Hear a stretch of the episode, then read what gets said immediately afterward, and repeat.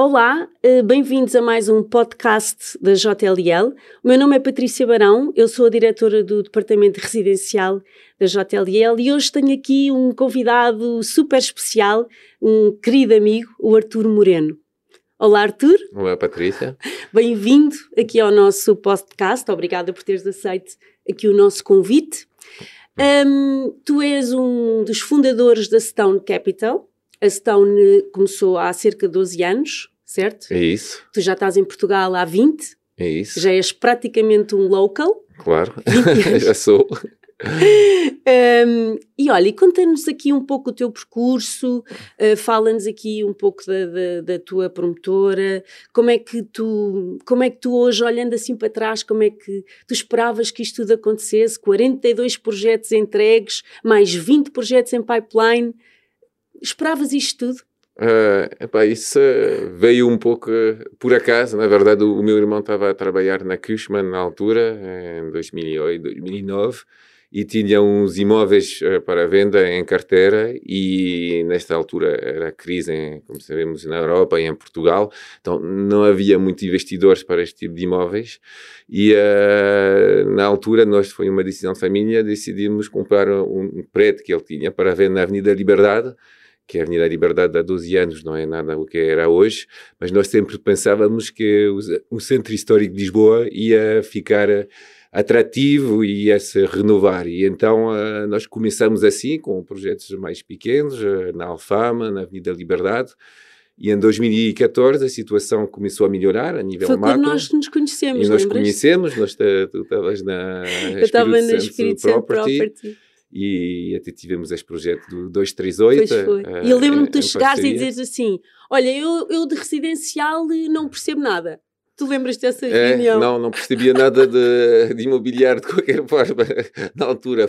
Fomos aprendendo, o João Ferro percebia mais porque ele trabalhava Sim. no ramo, eu vinha de outro setor, mas basicamente foi um pouco assim. Começou eh, com alguns pequenos projetos e depois, em 2014, começamos a, a, comprar mais imóveis, sempre no centro histórico de Lisboa, alguns também uh, em Cascais, mas sempre focado no, no mercado residencial mais de, de, luxo, ou pelo menos o mercado superior residencial e também comercial. Então foi assim que nós começamos e, e depois o, o, mercado ficou muito melhor em Portugal, como, como sabemos, e nós continuamos a acompanhar este crescimento, uh, comprando mais imóveis e fazendo mais projetos. Mas claro. basicamente nós sempre pensávamos que a situação ia melhorar e que esses imóveis eram bons imóveis, bem localizados, boas vistas, boas características, e então nós estivemos sempre confiantes, mas nunca tínhamos pensado que as coisas iam evoluir tanto e tão, de forma tão positiva a nível do mercado. Claro. Mesmo. Uh, eu lembro-me de, lembro daquela nossa primeira reunião a olhar para as plantas do Liberdade 238 e nós estávamos assim numa sala e eu estava a olhar para as plantas uh, e tu dizias assim: então, mas olha, mas uh, vamos fazer aqui uns apartamentos para. Porque o único mercado que havia na altura era o brasileiro, uhum. eram, eram praticamente brasileiros. Uhum. E então nós pensávamos no, no projeto e, e, olhávamos para aquilo sempre a pensar num produto orientado para os brasileiros, que era os quartos em suíte e, enfim, aquelas amenities que nós sabíamos que os brasileiros um, gostavam. Tu hoje, quando olhas para os projetos, ainda pensas ainda pensas que é para o mercado brasileiro ou ainda pensas que, que aquele projeto vai ser orientado para um mercado específico? Ou. Não, eu acho que não. Agora é, é um mercado bastante internacional, eu diria, incluindo os portugueses. Quer dizer, agora os clientes que temos estão muito repartidos entre muitas nacionalidades uh, e então não... Imagino, é, é um, nós tentamos pensar no produto para ser um, um, produto como se nós estaremos contentes em lá viver, um produto que tenha arrumações suficientes, que esteja bem pensados, que tenha sempre uma boa master suite, que tenha são pequenos detalhes, mas que vamos também aprendendo e, e, que nós agora há uma, diria, análise muito fina de cada apartamento para ter a certeza que uh, está tudo optimizado a nível da utilização do espaço, a nível das funcionalidades. Então não é para um público-alvo em particular, mas é para um público de quem vai viver lá e quer ter um produto que é, pronto, é agradável, bem pensado, bem concebido. Olha, e quando, e quando olhas para as novas localizações, já, uhum. já não olhas só para Alfama ou para o Centro Histórico ou para, para o Chiado ou para a Avenida uhum. da Liberdade. Hoje a Stone está a olhar para onde? Quer dizer, nós temos projetos principalmente eh, entre Lisboa e, e Cascais. Uh, temos nas localizações em Lisboa é sempre nós, o nosso foco é mais nas zonas históricas, mas também temos projetos, uh, por exemplo, em Marvila, em Chabregas, também à beira do rio. Uh, temos projetos uh, pá, zonas mais históricas, não, não, estamos a olhar tanto nas zonas mais modernas, porque não é então o nosso foco, mas também temos projetos, temos um projeto grande em Oeiras, temos projetos em Carcavelos, temos dois projetos, temos projetos uh, em, em, Cascais. Então é, é, mais ou menos este o, o, nosso foco. Olha, e tu sentes, e tu sentes que o tema da sustentabilidade uh, de alguma forma um, valoriza e, e, e, e, marca alguma diferença naquilo que, que, são os projetos que vocês estão a desenvolver? Sei que tens aí alguns projetos BRIM, sei que estás também Sim. bastante envolvido aí nisso. Achas que é claramente um patamar que residencial vai ter que, que, que chegar? Quer dizer, é, há dois aspectos. Um é o aspecto legal e a legislação é cada vez mais é, empurra cada vez mais a ter projetos mais sustentáveis. Agora tem uma nova legislação para a construção nova, faz tu, o teu o projeto tem que ser a, a nível energético quase autossuficiente, pelo menos na parte do aquecimento. Há, há muitos a nível de eficiência energética, a nível de produção de energia. Agora, a, a, própria legislação já obriga o promotor a fazer bastante mais neste aspecto do que uh, fazia antes. Então, projetos mais sustentáveis.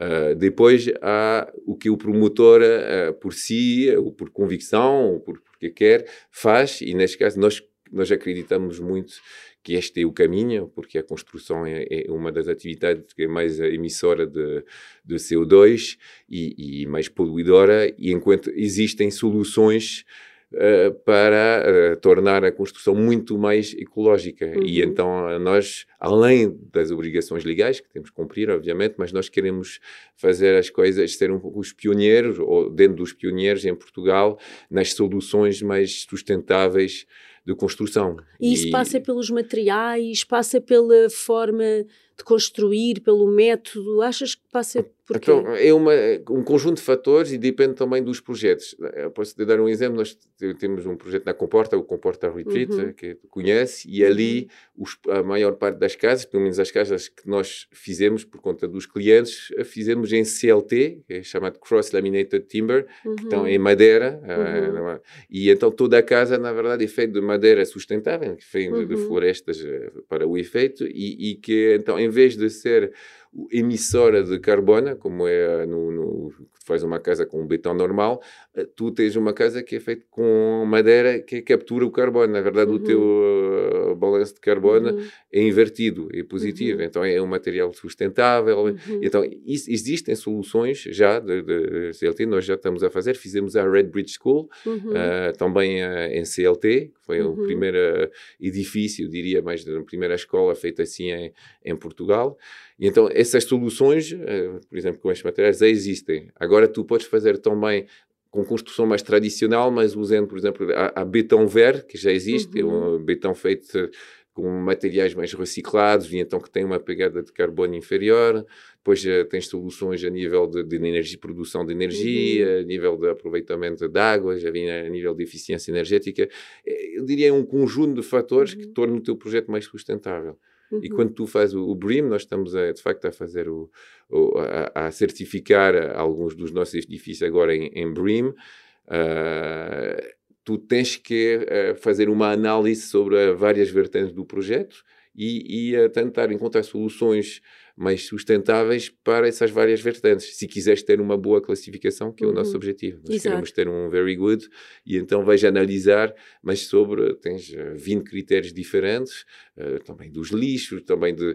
de há, há Até mesmo da, da, própria, da própria forma como a obra é gerida, não é? Exatamente, como a obra é gerida, a, a concepção do projeto, pronto. E então isto é algo que nós estamos no, no processo de desenvolver e, e achamos que é daqui a 10, 20 anos, os, os, eh, isso tem que ser, é, é inevitável. É, é inevitável claro. e, e, e, e, aliás, e tem mesmo que ser, não é? Nós claro, não podemos continuar, continuar de, desta a ter, forma. E a, e, a, e a, no fundo, a ter uma indústria que é responsável por mais de 30% das emissões de CO2, não é? Que é a CO2, indústria do imobiliário. Enquanto existem soluções, é claro, isso, tu, tu estás é numa isso. indústria, existem hoje soluções que podem.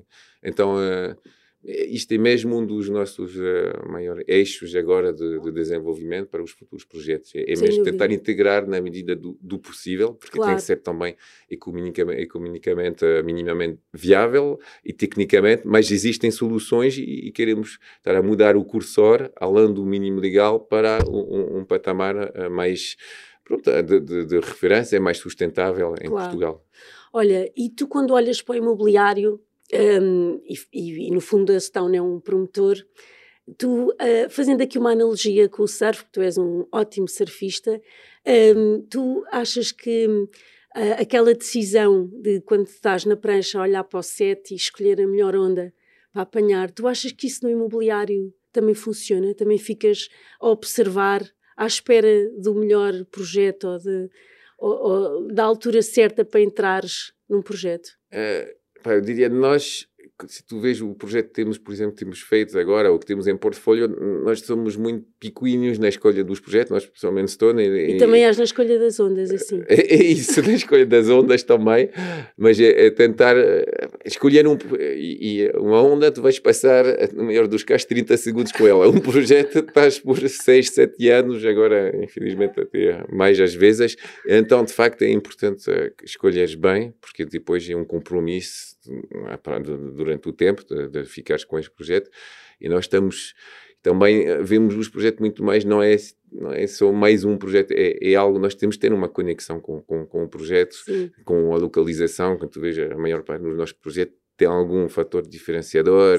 nós estamos muito sensíveis a alguns critérios eh, estéticos de, de, de, localização, de vistas, eh, que fazem de, que, que, os nossos projetos são, achamos, são, são um pouco especiais por coisa disso. Então a seleção dos projetos é, para nós é muito, muito importante, de facto. Muito bem, Arthur. Espetacular. Obrigada. Um, obrigada aí também a quem nos esteve a ouvir e fiquem a aguardar o próximo podcast da JLL.